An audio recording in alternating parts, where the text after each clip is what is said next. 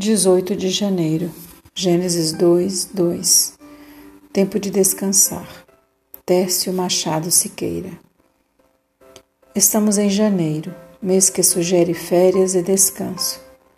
Embora o trabalho seja uma importante constância da vida, o ser humano precisa do descanso. A lógica de Deus no relato da criação é trabalhar seis dias e descansar um para o texto de Gênesis, capítulo 1, versículo 1, capítulo 2, versículo 4, o tempo da criação foi dividido em uma semana de sete dias. Seis mais um é igual a sete. Pelo ensino divino, temos que trabalhar, mas o descanso não pode ser abolido. A matemática de Deus não pode ser alterada e nem corrompida. Deus criou o mundo e tudo o que nele há de maneira perfeita. A observação, abre aspas, e Deus viu que isso era bom, fecha aspas, repetida sete vezes.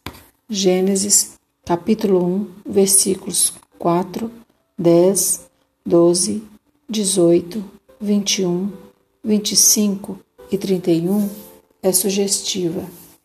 Como podemos ver nos ensinos da Bíblia, o tempo é uma dádiva divina. Não podemos perder a lógica de Deus. Ele nos deu seis dias para trabalhar e um para descansar. Portanto, o descanso faz parte da instrução básica de Deus. O descanso é tão importante para a vida como o sono o é para a saúde. Não há descanso sem o sono, como não há trabalho sem descanso. O sono é agradável quando está em proporção justa com o trabalho. Por isso, os sábios da Bíblia observam, abre aspas, doce é o sono do trabalhador, fecha aspas, Eclesiastes 5, versículo 12. Abre aspas, quando te assentas, não precisas temer, quando te deitas, dormes bem. Provérbios 3, 24. Ao enfatizar a importância do descanso, devemos lembrar que a preguiça não faz parte do relato da criação. A preguiça é uma consequência da corrupção humana. Assim, o descanso não pode ser confundido com o ócio e a preguiça.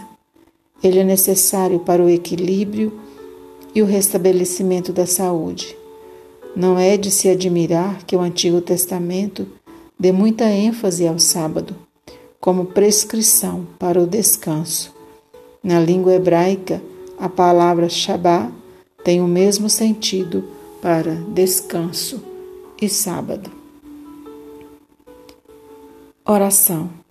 Senhor, a tua vontade para nós é boa, perfeita e agradável. Agradecemos-te pela graça do descanso. Amém.